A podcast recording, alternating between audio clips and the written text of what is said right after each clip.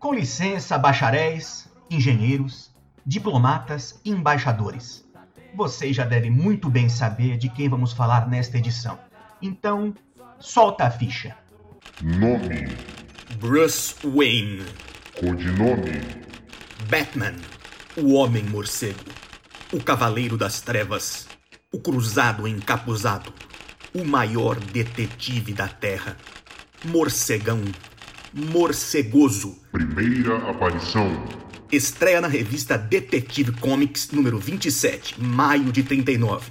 Também em maio de 39 há um anúncio na revista Action Comics número 12. Quem veio primeiro? Não sabemos. Poderes meta-humanos. Não possui poderes meta-humanos. Habilidades específicas. Domínio de 127 estilos de arte marcial e afins. Ou seja, tempo de sobra ele teve. Inclui-se aí Muay Thai, Savate, Krav Maga, Jiu-Jitsu, Taekwondo, Aikido, Karatê, Boxe, Capoeira, Parkour e Esgrima. Domínio completo do corpo e da mente, mestre máximo da dedução. Daí vindo um de seus epítetos. Habilidade no manuseio das mais diversas armas, mormente aquelas que não sejam de fogo. Fortuna incalculável, garantindo todos os subsídios financeiros para a criação dos mais variados armamentos, armaduras, veículos e cacarecos em geral.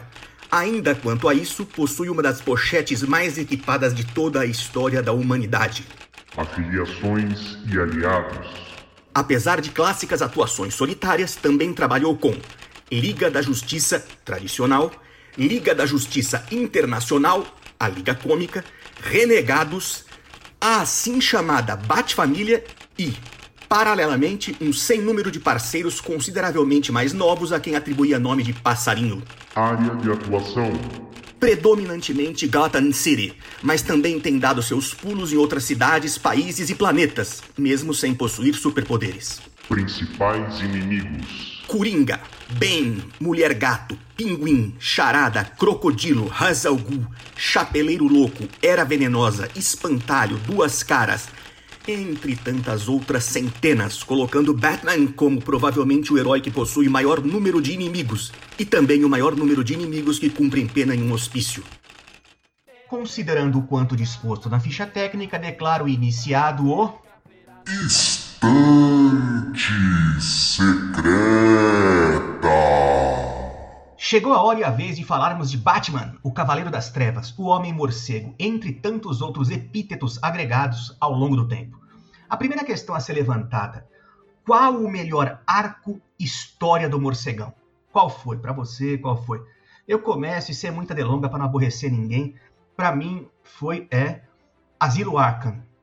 Asilo Arkham era um negócio diferente até então que estava acostumado a ver em qualquer gibi, porque não tinha uma ação, não era uma coisa que ia se desenrolar entre um começo, meio e fim, até então lógico para gibi. Era um troço de terror psicológico, não é? E, e, foi a primeira vez que eu tenho notícia de o Coringa ser retratado de uma forma meio assim, é, tenebrosa. Não era aquele piadista. Eu, eu, eu, eu tenho muita certeza que o pessoal do cinema, que depois começou a fazer esse negócio de Coringa sombrio, se baseou nesse Coringa loucão do Asilo Arkham, que era ao mesmo tempo dava medo dele. O chapeleiro louco dá medo, dá medo de todo mundo ali. A história é extremamente bem engendrada e não por acaso são dois grandes nomes, né? Grant Morrison e Dave McKean. Então, para mim, a melhor história do Batman, que seja arco ou saga, mas nesse caso a história, uma graphic nova, não sei como foi lançado aqui. Eu, sinceramente não sei, acho que foi só lançado mesmo, especial Asilo Arkham. Mas agora eu passo a bola pro Thiago, depois dele vai o Tatá. E vocês aí, qual que é? Manda brasa. Eu gosto muito das 10 Noites da Besta, é, porque tem muita questão de memória afetiva. Assim, eu lembro direitinho de ir na banca comprar quando. Deve ter sido 86, 87 por aí. Um texto de Jim Starlin, arte do Jim Aparo. É uma história que tem um esquema de Guerra Fria, fala do projeto Guerra nas Estrelas, e aí o Batman enfrenta um cara que é um vilão muito casca-grossa, que é o KGBista, né? Então aqueles, aqueles trocadilhos com nome, né, que, que a DC é, é boa de fazer, tinha o KG Besta, é, uma história muito legal que no final o Batman acaba tendo que proteger a vida do Ronald Reagan, né? Depois essa história vai tendo, ela saiu aqui no Batman Anual número 1, uma continuação, né? Que daí tem o sucessor do KG Besta e, e o Batman acaba ajudando a salvar a vida do Gorbachev. Então, pô, isso aí nos anos 80, né? O Batman ali no meio de, uma, de um esquema de Guerra Fria e tal, uma história muito legal. A arte do Paro, que para mim é, é, já adianto aqui é o meu desenhista favorito do Batman, empatado ali com o Mazzucchelli. E aí tem que citar, tem que fazer menção honrosa ao ano 1, né?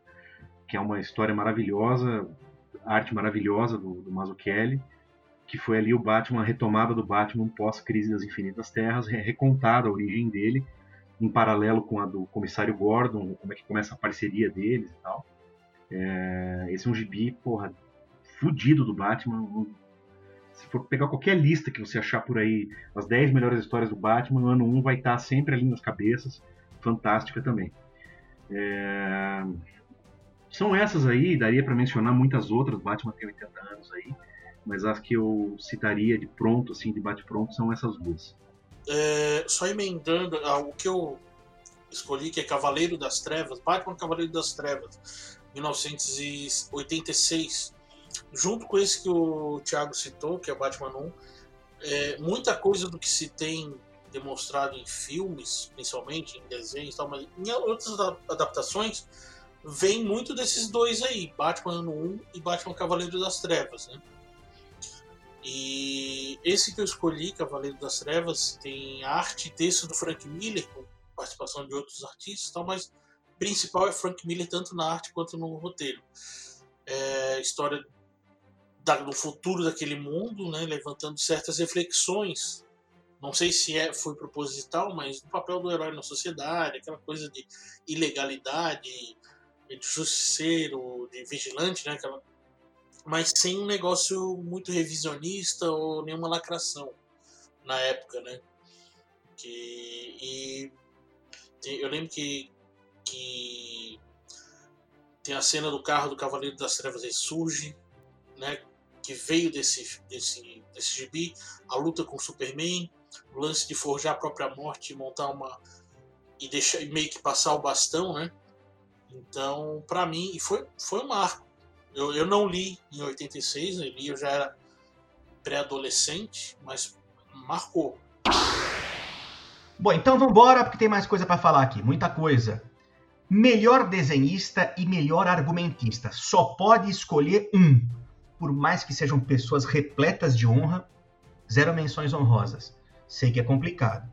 Então, eu, o Batman foi desenhado por, né, por todos os melhores desenhistas da história do gibi, mas para mim, tendo que citar um, e é o que se propõe a ser anunciado, até para criar uma complicação, é o Norm Breyfogle. Eu não sei como se pronuncia o nome do cara, mas é, é, deve ter sido o último, certamente, a fazer um Batman de cinza e azul, colorido.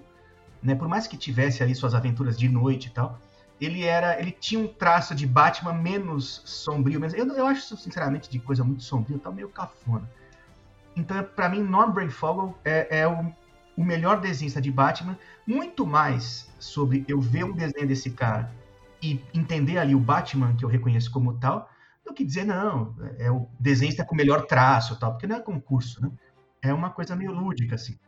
No argumento, no argumento aí eu sou obrigado a ficar com a, com, com a com a maioria, porque não tem como superar o que Frank Miller fez com Batman. Né?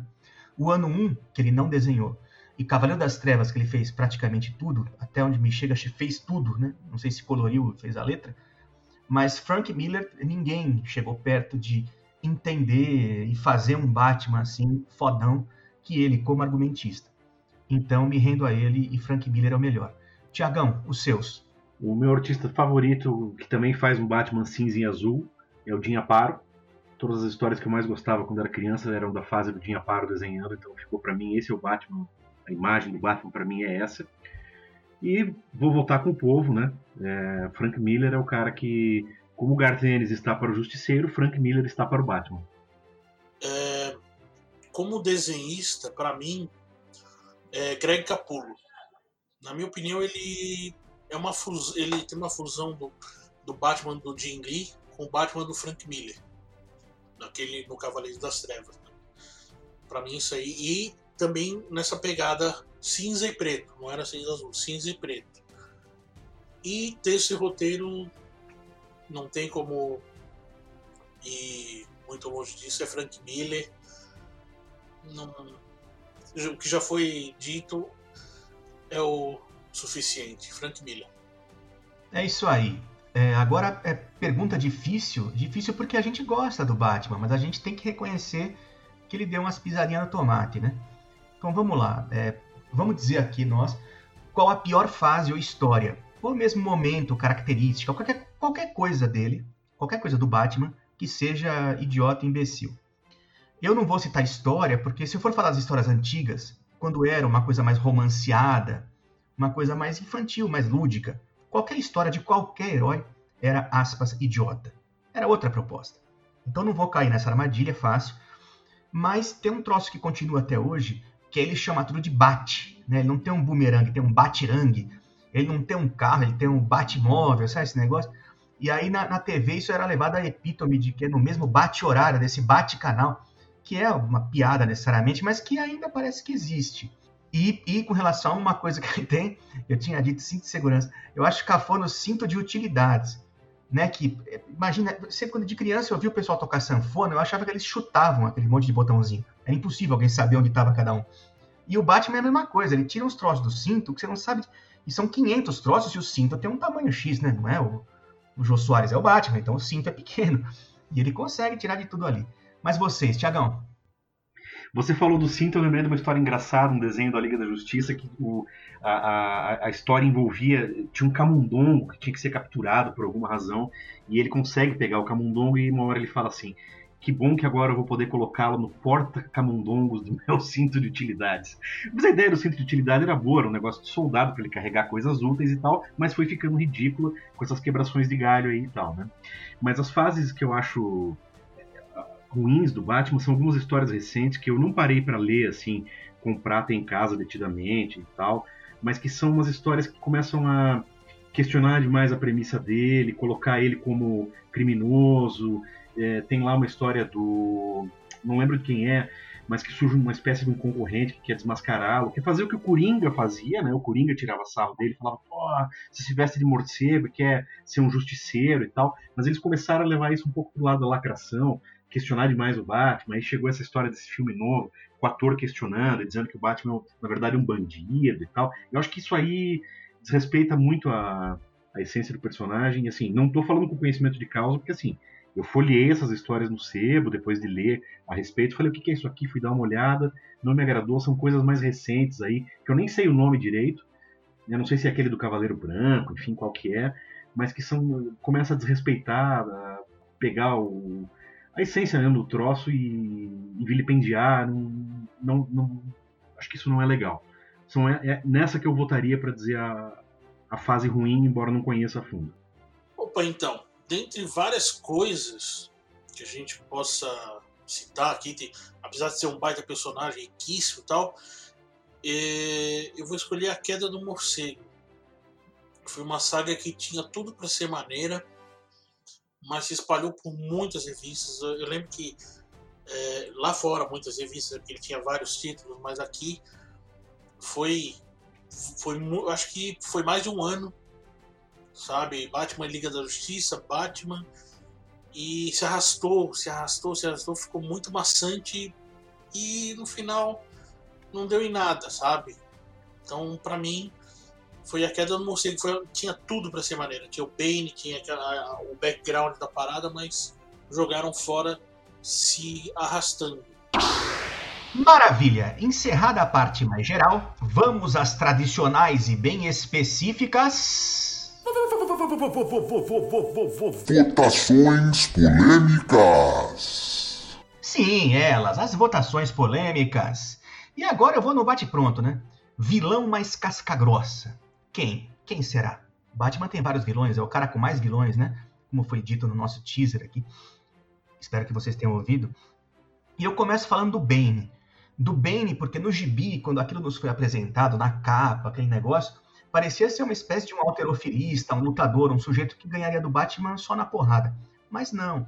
O gibi, que não é realmente o Tatato tem toda a razão de dizer que é uma saga bem arrastada, Mas é, juntando ali, extraindo o suco do que foi aquele surgimento daquele vilão, é um sujeito que ganhou do Batman física e mentalmente. E o Batman é o cara que domina o próprio corpo e domina a própria mente, né? O Bane bateu nos dois e bateu em casa. Ele ganhou do Batman jogando no equivalente ao estádio do Batman, né? E no filme ele faz isso literalmente no estádio mesmo. Né? Mas, mas é, então, para mim o vilão mais casca grossa, independentemente da, do quanto fizeram de boas histórias dos demais, o vilão que na minha opinião ganhou do Batman uma vez e ganhou mesmo foi o Bane. Tiago. Pelo fator obscuro e pela qualidade da história, eu volto aí no 10 Noites da Besta e volto no KG Besta, porque tem um fraco para essas coisas militares, forças especiais e tal, acho isso interessante. E ele dá um calor forte no Batman nessa história, dá um. É, é, é duro pro Batman ganhar dele nessa história, então eu voto no KG Besta. Então, para mim, é Ra's al Ghul, ou al Ghul, né? Como ele, ele mesmo e, a, e o pessoal corrige em várias adaptações, né? O, ele, basicamente, o único sobrenatural que ele teria seria o, o lance do Poço de Lázaro, né? Que ele se banha ali para manter é, imortalidade, vamos dizer assim, ou juventude. E o resto é treinamento. Ele tem a Liga dos Assassinos, tudo. Então, por ele ser mais tirando essa parte do da imortalidade, ele ser mais próximo ao Batman, em termos de luta, treinamento, tudo, tem a ver com a origem dele, dependendo da, da história. Para mim seria o Hazal Ghul. O mais casca grossa foi o que ajudou também a levá-lo ao limite no lance do Bane. Né? E, e o levou ao limite várias vezes. Então, ele, para mim, é o mais casca grossa. Bom, seguindo agora, é, uma outra disputa acirrada. Aqui, essa é complicada porque o, o Batman, ele tem, né, é, infinitos vilões, e por ter infinitos vilões, ele costuma ter alguns, muitos, inúmeros, diversos vilões ridículos. Então, qual o vilão mais patético do Batman? Eu sei, vai ter que fuçar aí para saber qual é o mais. E é só um. Eu começo com o Homem Calendário. Assim, tem, por exemplo, o Mr. Polka Dot, tá, aqueles negócios, mas o Homem Calendário é insuperável. Basicamente, o cara não tem poder nenhum, ele tem uma cisma com datas, então comete crime num feriado, numa efeméride, não sei das que e tal. E aí, aquelas coisas da DC Comics de colocar o nome da pessoa, que o nome vira um destino, o nome dele é Julian Gregory Day. Gregory Day. Julian é o calendário juliano, Gregory é o calendário gregoriano e Day é dia, né? Então, é difícil porque o Batman tem uma lista de, de, de, de inimigos imbecis, idiotas, né? Pinguim, você acha? O que, que você. Imagina, chega num, num gibi sério, né? Chega um pinguim, o próprio Coringa, né? Aquela cena do Coringa que junta a máfia no filme. Quiseram fazer um bom Coringa. Primeiro o italiano dá um tapa na orelha dele que ele cai do avesso. Mas enfim, ainda assim, conseguiram fazer o pior dos piores: Homem Calendário. O Homem Calendário, ele teve a dignidade dele resgatada no longo Dia das Bruxas. Então fica a dica aí para os nossos ouvintes, quem quiser ver uma história em que o, esse personagem ridículo tem um pouquinho de dignidade resgatada, veja lá o longo Dia das Bruxas. Mas a minha escolha é o Homem-Pipa, também sem superpoderes. O superpoder dele, a característica dele era usar uma pipa para planar ali, ele atirava umas pipas menores e tal. E o nome dele era uma homenagem ao Charlie Brown, aquele Charlie Brown lá do Snoopy, né? Então, o Homem-Pipa, para mim, é o epítome do vilão ridículo de Batman. É, é difícil competir com esses aí que vocês citaram, né? É, o que eu vou falar é mais. Não é tão patético assim, mas é chatinho, que é o, o cara de barro. Ele tem uma origem meio trágica, quase que shakespeariana, formulinha meio batida, sabe? Nunca gostei das histórias, sempre negócio meio. Ah, tá, aquele drama tal. Por isso, para mim, é o cara de barro. Historinha bem, bem fraca quando ele aparece. É, Batman talvez tenha sido né, o herói mais adaptado em televisão, cinema tal. Nunca fiz a conta. Mas puxando aqui de memória, não tem notícia de um que teve mais série, filme, etc.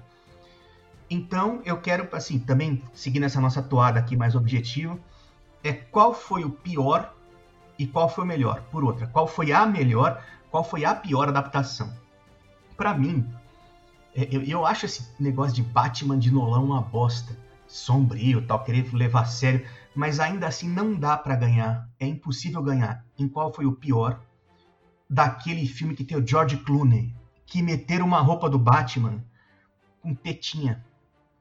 Você imagina o Batman chega na quebrada, né? Quer espantar uma biqueira ali e tal. Pô, trafica ver o cara com aquele mamilo. Sabe, é um, um dos fundamentos, não tô fazendo piada aqui pra. É sério um dos fundamentos da, da, da, do Batman é que ele põe medo, né? Ele dá um susto. Chega aquela coisa sombria de noite. Aí ele chega com os tetinhos, o cara, ixi, Maria.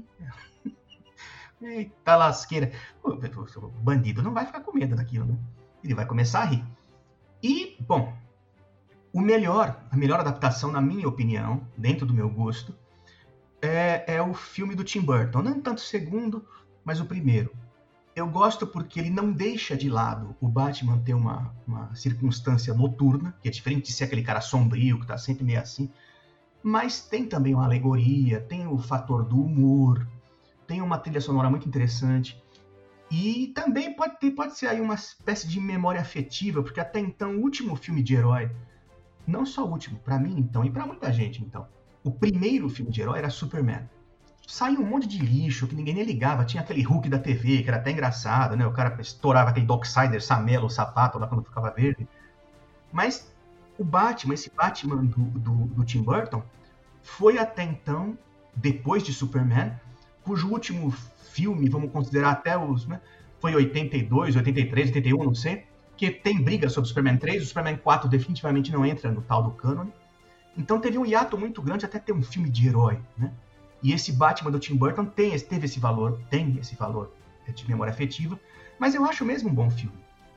Eu acho um filme interessante, eu acho que aquele Coringa espalhafatoso, né, com a velha tradição dos filmes de herói de colocar o melhor ator como vilão, né? Isso só não foi dar, isso só não foi acontecer nos, nos Vingadores, né? Porque se você for ver Superman, né? Se for ver é, é, é, mesmo os primeiros da Marvel, sempre pegam aquele ator que é mais experiente, mas não sei o que, ele é o vilão, né? Então, porra, o Jack Nicholson arregaça como Coringa, né? Quando falam assim, não, porque é o Coringa do fulano, do Heath Ledger, tá, vai, desculpa, né? Vai, vai comer um pouquinho de arroz e feijão para chegar ao que foi, na minha opinião, Jack Nicholson. Não, eu, eu volto com o povo. O... Aqueles filmes que vieram depois dos filmes do Tim Burton é um pior que o outro. Inclusive nesse da, da da roupa com mamilo, tem uma coisa que ficou famosa na internet, que o, o, o glorioso Adriano Serrante era sarro, que é aquele close que eles dão na bunda, que eu não sei se é no filme do George Clooney ou no, do outro, do cara que é o, o do Val Kilmer, né? Então, a hora que eles estão se vestindo para sair para pra rua, assim, ele vai mostrando ele vestindo a roupa e dá um close na bunda, assim, pô, e tem a, o risco da bunda ali, tem um troço extremamente ridículo, né? É, esses filmes são, são péssimos mesmo. E o melhor, eu também acho o primeiro filme do. Eu gosto muito dos dois, mas o primeiro filme do, do Tim Burton, claro que por memória afetiva, né, de ir no cinema, criança e tal, mas também porque ele consegue fazer uma adaptação muito boa de, da linguagem de quadrinho para cinema, uma época que não tinha tanta computação gráfica, que a coisa era mais no braço, assim e tal. É um filme que é muito legal de ver até hoje. Eu acho esse melhor adaptação de Batman para filme é, é, o primeiro filme do Tim Burton. Então, vamos começar pelo ruim, né? Para mim, tá, eu concordo que o Batman Eternamente, o Batman, Batman e Robin, né? Tenham sido bem ruinzinhos, mas ainda assim é, fazem menção àquela coisa do Batman do seriado dos anos 60, aquela. Eu acho válido, mas ruim para mim é o Batman Cavaleiro das Trevas, aquele com do Christopher Nolan, com o Heath Ledger e o, e o Christian Bale. Aquele filme, o roteiro dele, é, chama o espectador de otário. Tá? Que tudo que acontece que seria aleatório acontece de forma que o Coringa precisa para o plano dele dar certo. Sabe? Então, para mim, não é a pior adaptação. E, e, e, nem tem cara de Batman. Né? Agora, melhor filme, com certeza, não só pela memória afetiva, até que, pô, assisti com meu pai no cinema, aquela coisa toda, mas o filme ele consegue te levar para Gotham City. Tá? Aquilo lá para mim é a Gotham City. Já começa por aí, a ambientação que eu acho que nenhum outro filme conseguiu, tá? Aquela é Gotham City dos quadrinhos para mim. E o Grava já falou do Jack Nicholson, todos os elementos que o Thiago também falou. Para mim, esse é o melhor, não só pela até a linguagem de quadrinho também. Para mim, é Batman o filme, de 1989 do Tim Burton. Bom, então vamos para a pergunta, aquela que costuma ser a mais polêmica, né? A, a votação, a votação mais polêmica. Eu só queria é, fazer uma adição ao meu comentário sobre o melhor filme do Tim Burton, é porque ele não mostra um Batman alterofilista, fortão, lutador, rei de 250 mil artes marciais. É um Batman que se vira ali na, na mão grande, no tapa, mas é um detetive, né? É um cara, ele tem uma estratégia, tá? Então eu gostei bastante disso também, que me remete muito à ideia que eu faço e que acho interessante de Batman. Mas vamos à pergunta, a pergunta que cria briga, não sei o quê. A pergunta sobre briga, aliás. No pega pra capar, no sapeca iaiá, na luta franca. E a luta franca mesmo. Sem cinto de utilidade, sem bengalinha branca, sem é, bastão, sem veículo com nome de morcego. Porrada. Porradaria. Batman versus Demolidor. Começo dizendo que Demolidor dá um cacete no Batman, na minha gloriosa opinião. Por mais que o Batman tenha essa formação completamente maravilhosa de lutador tal, a questão é que o Batman, tudo que ele fez e faz e tal como herói, não é focado na porrada, não é focado no corpo tal. O Demolidor não tem um carro, não tem um cinto de utilidades. O que ele faz é tudo baseado no corpo. E ele tem, ele não tem superpoder, força física tal, mas dera aquele jeito de ele né, ter uma, uma, uma audição melhor, né? Um, aquele radar né, de morcego. Curiosamente, um radar de morcego, né? Estamos falando do Batman contra ele. Eu, eu acho que o Demolidor dá um cacete no Batman. Mas deixo para vocês. Vamos lá. Tem até, um, eu, tem até uma, uma história aí, né? Tem um gibi, não lembro de quando é, acho que eu até compartilhei com vocês aí, que é uma história que o Batman se junta com o Demolidor para resolver algum problema aí. Eu preciso até revisitar porque eu não lembro a, mas eu. É, é, eu, é difícil. Mas o Demolidor ganha, não tem. É, o Demolidor é muito mais malaco do que o Batman, né? Então na porrada vai dar Demolidor, não tem jeito. Então, eu vou com vocês. Acho que esse lance que o Thiago falou que ele é mais malaco, é, não sei se, se ele quis dizer briga de rua. Demolidor é mancha de briga de rua, né? Ele é da cozinha da Hell's Kitchen, né? E Batman não. O Batman nasceu lá, sei lá onde, o bairro lá do, de Gotham City, que agora esqueci o nome. riquinho, aprendeu em academia, aquela coisa. Mas briga de rua, demolidor, meu irmão. E a briga de rua, a gente sabe que tem suas próprias regras. Então, dá demolidor na cabeça. Caso vintão aqui. E a primeira dessas regras é não ter regra, né? Exatamente. E agora o nosso momento final, as notas. Todo mundo já conhece a nossa sistemática, são notas de 1 a 5, valendo no máximo variar meio ponto. Aqui não estamos avaliando a estação primeira de Mangueira, a Portela ou os acadêmicos do Tucuruvi. Ou seja, não é escola de samba, não tem ponto 1, ponto 2, é ponto 0 ou ponto 5. É nota ou meia, nota ou nota e meia. Então, quantos batirangues merece a personagem Batman? Merece o herói? Lembrando também que a cada episódio, em cada episódio, a gente cita um novo índice. Pode ser estrela, pode ser não sei o quê, pode ser Kryptonita, pode ser Stanley, desculpa, nem Stanley foi, foi Excelsior, né? Mas eu começo dando 4. E tô dando muito pro Batman. Porque ele tem um puta de um valor histórico, é certamente quem tem na DC Comics as melhores histórias. E não contente em ter as melhores histórias, inclusive daquela Liga da Justiça Cômica, ele participou então ele, ele é, ele é dentro do, do, universo em que eu coloco, ele é foda. E tem mesmo histórias muito boas, mas a construção da personagem, ele, né, que a gente tira esse, esse valor histórico, a coisa de memória afetiva, eu dou quatro pro Batman. Porque ele tem um, um, um ele tem um conjunto de coisas ridículas que o acompanham, sabe?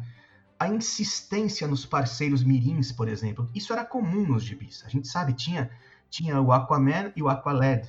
Tinha a Mulher Maravilha e a Moça Maravilha. O Superman, na falta de ter um, um parceiro, porque você não vai achar outro cara de Krypton, tinha as aventuras de quando ele era. Havia, tinha as aventuras de quando ele era jovem.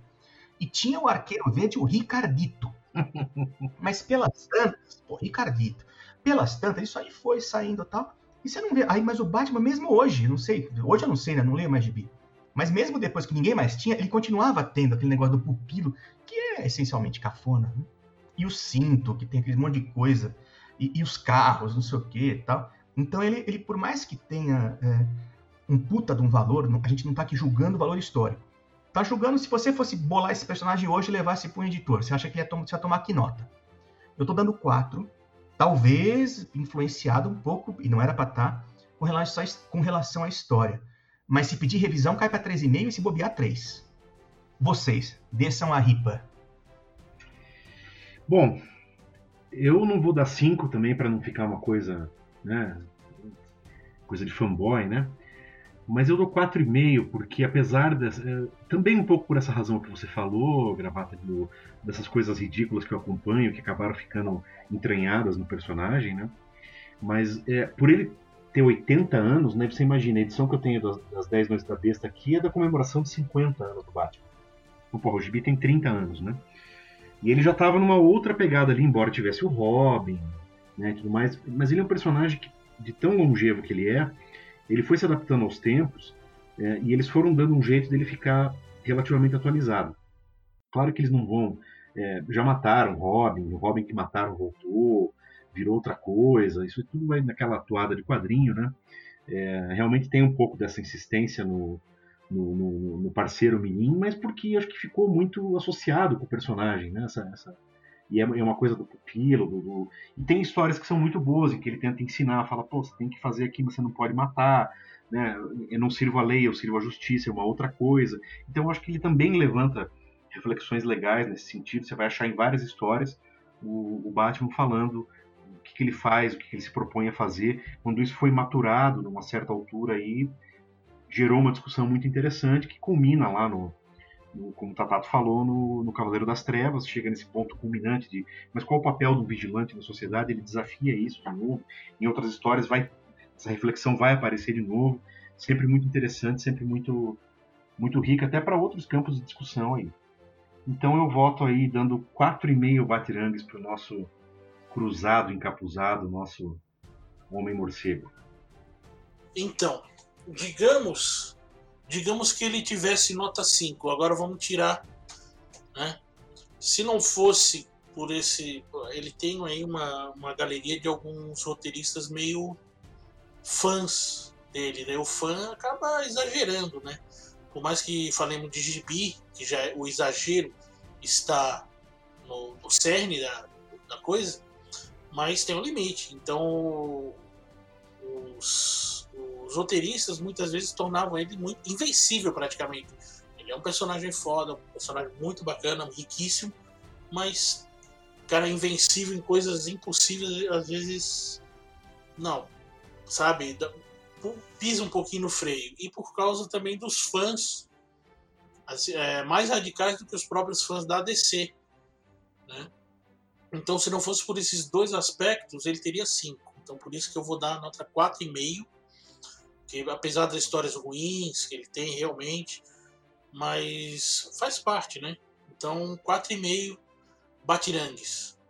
Bom, e como aqui a gente trabalha com a sistemática de ponto ou ponto e meio, né? O meio ponto, então 2, 4,5, 1, 4, 4,5 venceu. Né? Seria, sei lá, 4,25, 4,5 venceu, vocês, vocês venceram. Batman levou 4,5. Tatato levantou um ponto interessante, que é o que a gente chama de fator Los Hermanos, né? Às vezes a coisa não é tão ruim, mas você vai ver o fã. E então assim se encerra mais um Estante Secreta. Poxa, mais uma vez obrigado aos amigos da bancada, né? Vamos chamar de bancada, aos nossos ouvintes. E bom, para falar conosco, é, manda uma mensagem no Twitter, Estante Podcast. Então você sabe que é Twitter, vai lá, Estante Podcast, manda uma mensagem, xingue, não sei o quê. E abro para os amigos aqui da bancada se despedirem também. Amigos, obrigado a vocês por mais um episódio muito bom de fazer. É, renova aí o que o Gravata disse. Se você quiser ouvir a gente comentar sobre uma história, um personagem, deixa lá no Twitter, no Facebook, deixa o seu comentário, deixa a sua sugestão. Valeu mais uma vez você que veio até aqui conosco.